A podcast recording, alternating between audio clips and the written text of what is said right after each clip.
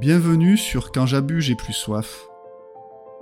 Le podcast qui réconcilie le féminin et le masculin. Parce qu'il est plus que temps de réapprendre à s'aimer. Je m'appelle Gaël Lacheret. J'ai accompagné depuis plus de dix ans des centaines de personnes à retrouver leur souveraineté individuelle et de couples à recréer l'alliance dans leurs relations. Il est grand temps pour moi de transmettre toutes mes prises de conscience et toutes mes compréhensions à travers ce podcast. Merci de m'écouter. À tout de suite.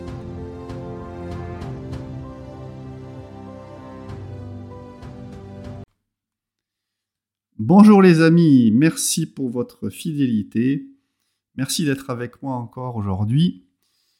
Et je continue à poser les bases dans cet épisode de mon monde, de ma vision des choses. Et euh, pour un podcast qui parle de la réconciliation entre le féminin et le masculin, il me paraît essentiel de vous poser ce que j'appelle le féminin et le masculin. De sorte que nous ayons par la suite un langage commun, un socle commun pour pouvoir échanger. Alors, cette notion de féminin et de masculin est de plus en plus présente on le retrouve euh, un petit peu partout. Et il faut bien avouer qu'il y a beaucoup, beaucoup d'amalgames. Le féminin sacré, par exemple, est extrêmement présent. Extrêmement présent, que ce soit dans la littérature ou euh, à travers euh, tout un tas d'initiatives. Et depuis, depuis peu, on va dire, en tout cas plus récemment, on parle également de masculin sacré. Et je dois bien reconnaître que euh, très souvent, bah, le féminin sacré euh, est dédié aux femmes, le masculin sacré est dédié aux hommes. Et c'est pas si simple de bien comprendre qu'est-ce qu'il y a derrière ces mots de féminin et de masculin. Ça veut dire quoi? Alors la base de la base, le début de tout, c'est de bien comprendre que quand on parle de féminin et de masculin, on parle de deux formes que peuvent prendre l'énergie. Et que ces deux formes sont présentes à la fois chez la femme et chez l'homme. Ça veut dire que parler du féminin ou associer le féminin à la femme et associer le masculin à l'homme constitue en soi une erreur. Les deux énergies sont présentes à la fois chez la femme et à la fois chez l'homme. Et vous verrez simplement que les caractéristiques ou la façon dont s'expriment ces deux polarités chez la femme et chez l'homme ont effectivement, prennent effectivement des formes différentes. Parce que tout simplement, la femme et l'homme ont des structures différentes, de par leur euh, génétique, si j'ose dire, de par euh, leurs caractéristiques biologiques et physiques. Mais j'y reviendrai dans un autre épisode. Donc, quand on parle de féminin et de masculin, on ne parle ni plus ni moins que de deux énergies constitutives du vivant. Et ces deux énergies sont présentes dans tout ce qui est vivant, bien au-delà de l'être humain. D'ailleurs, aujourd'hui, et quand je dis aujourd'hui, c'est depuis quelques dizaines d'années, hein, c'est validé scientifiquement que, que ces deux énergies existent. La physique quantique notamment, a mis en lumière le fait que une particule, par exemple, pouvait à la fois être une onde et à la fois un corpuscule. C'est-à-dire pouvait se comporter à la fois comme une matière, de la matière, et à la fois comme de la non-matière, comme une onde, comme une vibration. Et là, je commence tranquillement à vous amener à ce qu'est, selon moi, le féminin et le masculin. Le féminin pour le faire, le dire de façon très simple, représente tout ce qui a attrait à la matière. Par exemple, le corps, la chair, les organes, c'est du féminin. Et cette matière, elle ressent des choses. Ce n'est parce que, ce n'est que parce qu'on a de la matière qu'on ressent. Si vous n'aviez pas de la matière, par exemple, vous pourriez vous mettre un coup sur le doigt avec un marteau, Si votre doigt n'était pas constitué de matière, avec des nerfs, avec tout un tas de, capteurs, bah, en vous mettant un coup de marteau sur le doigt, vous ressentirez rien. Si votre doigt n'était qu'invisible, si votre doigt n'était que non matière. Donc le féminin, en tant que matière, est associé également au ressenti. Et on parle aussi souvent d'intériorité, parce que bah, les ressentis nous appartiennent. Quand je me prends un coup de marteau sur un doigt, je ressens dans mon corps.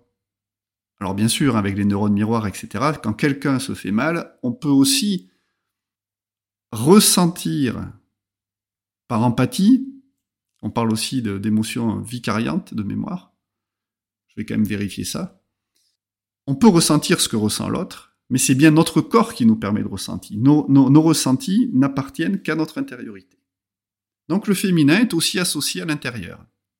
Et puis, si on élargit le champ, si on considère que tout ce qui est de notre constitution peut aussi avoir une représentation à l'extérieur de nous, on peut considérer aussi que la Terre est associée au féminin la terre-mère. Hein, ça vous parle ça, la terre-mère. Et également la Lune. La Lune est considérée comme un astre féminin, avec ce côté réceptif. La Lune en elle-même n'émet pas, par exemple, de la lumière. C'est parce qu'elle est éclairée par le Soleil qu'on peut la voir comme ça, blanche, magnifique dans le ciel. Donc, le féminin, matière, ressenti, intériorité, la Terre, la Lune. À l'inverse, le masculin, c'est l'énergie sous sa forme non visible. C'est l'esprit, à la différence de la matière. Et, en opposition au féminin, c'est une énergie qui, elle, va plutôt avoir tendance à aller vers l'extérieur. Ou en tout cas, qui va être qui va avoir tendance à aller vers la matière. C'est le pôle d'une certaine façon électrique. C'est ce qui sort, c'est ce qui va vers. À l'inverse du féminin qui est un pôle magnétique qui attire à lui. Donc le masculin va être associé plutôt à une énergie non visible. Par exemple, l'énergie d'action est assimilée au masculin. Mais une énergie d'action, ça se voit pas on ne voit que la manifestation physique qui est la conséquence de la décision de passer à l'action ou de l'énergie d'action. Un bras qui bouge, souvent j'entends dire le masculin c'est l'action. Euh, c'est plutôt pour moi l'énergie qui précède l'action. C'est l'intention qui précède l'action. C'est la pensée qui précède l'action. L'action, c'est une conséquence physique manifestée de l'énergie qui en est, ou de l'intention qui en est la précurseur. On associe également le masculin, ou j'associe également le masculin, à la conscience et au ciel. Tout ce qui vient d'en haut. Et puis bien sûr, au soleil. Avec cette idée que l'énergie est produite en permanence. C'est une énergie qui sort et qui éclaire ça veut dire aussi que chacune de ces deux formes que prennent l'énergie a sa fonction. Et le masculin a une fonction fondamentale à comprendre, pour moi. C'est une notion d'ensemencement, d'information et d'information de la matière. Alors évidemment, hein, la métaphore la plus caractéristique, ou ce qui caractérise le plus cette interaction entre les deux énergies, bah, c'est le processus de fertilisation de l'ovule. Le spermatozoïde, porteur de l'énergie, alors c'est de la matière hein, évidemment, un hein, spermatozoïde, mais c'est une matière informée, qui est porteuse d'une information qui va permettre à l'ovule d'être fécondé. Donc là, on est vraiment dans l'ovule, cette, sphère qui accueille le féminin, qui accueille l'énergie du masculin. Donc le masculin a cette mission de féconder le féminin. Et quand le féminin est fécondé, il enfante et il met au monde dans la matière. Ça veut dire que imaginer un seul instant que la vie peut exister uniquement à partir du féminin est une erreur grossière, et aussi grossière que d'imaginer que la vie peut exister uniquement à partir du masculin. Pour qu'il y ait incarnation, pour qu'il y ait manifestation dans la matière, il y a obligatoirement besoin des deux énergies. Obligatoirement. C'est ce que représente le signe du Tao. Il y a en permanence une interaction entre... Alors, dans le Tao, on parle de yin et de yang. Le yin est associé au féminin, le yang est associé au masculin.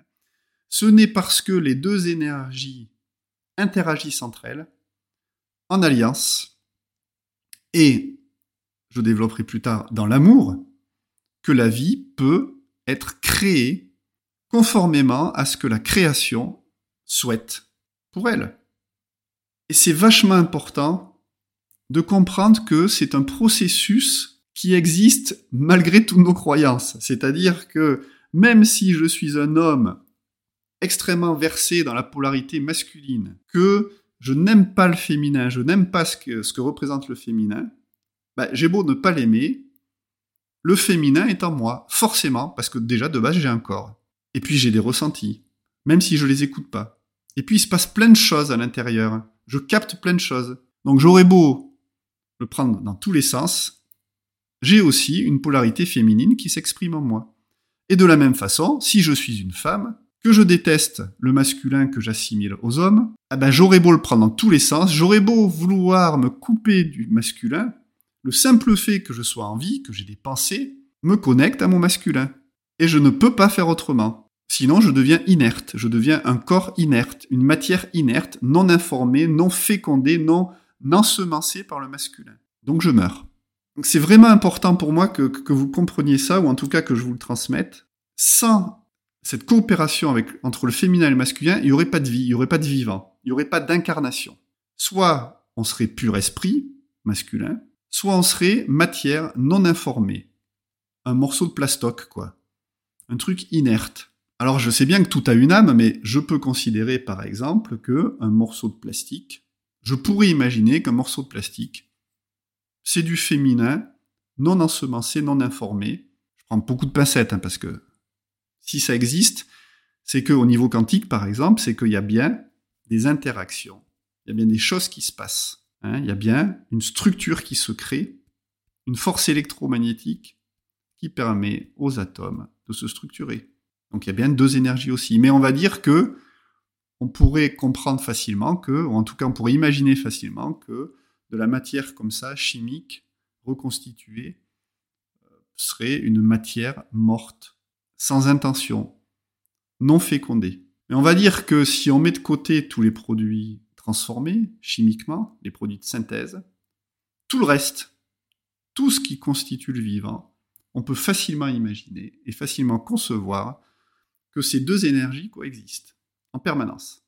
Et ça va être un petit peu euh, tout ce fil rouge, hein, tout le fil rouge de mon podcast, de parler de la façon dont ces deux énergies interagissent. Voilà, déjà, ce qui me paraît essentiel à comprendre pour qu'on puisse euh, bah, se parler entre nous, hein, pour que je puisse développer. C'est vraiment essentiel de que ces deux polarités sont constitutives du vivant et que, qu'on soit d'accord ou non, eh ben, elles sont à l'intérieur de nous. Je vais m'arrêter là pour cet épisode, pour vous laisser le temps d'intégrer ces principes de base. J'y reviendrai bien évidemment, je vous donnerai d'autres éléments, et chaque chose en son temps. Le sujet tellement vaste que passait beaucoup, beaucoup d'épisodes. Voilà. Si vous avez des questions, comme d'habitude, laissez des commentaires. Je prendrai beaucoup de plaisir à interagir avec vous, à vous répondre. N'hésitez vraiment pas. C'est un plaisir pour moi. À bientôt. Si le contenu de cet épisode vous a plu et que vous souhaitez rester connecté à moi, je vous invite évidemment à vous abonner à mon podcast. Et également, si le cœur vous en dit, faire un tour sur mon site internet et sur mes différents réseaux sociaux. Vous trouverez sur mon site un lien vers ma newsletter à laquelle vous pouvez vous abonner si vous souhaitez rester informé des différents événements que je vais proposer, que ce soit en live, en virtuel et également en présentiel. Et surtout, car je suis convaincu que l'Alliance est l'affaire de tous, posez des questions, commentez mes différents contenus, que ce soit des vidéos, que ce soit des épisodes de podcast, et également des stories ou des textes que je suis amené à écrire. Et je me ferai un plaisir de répondre à vos questions à travers des épisodes dédiés. Et peut-être que nous aurons le plaisir d'interagir en live. À bientôt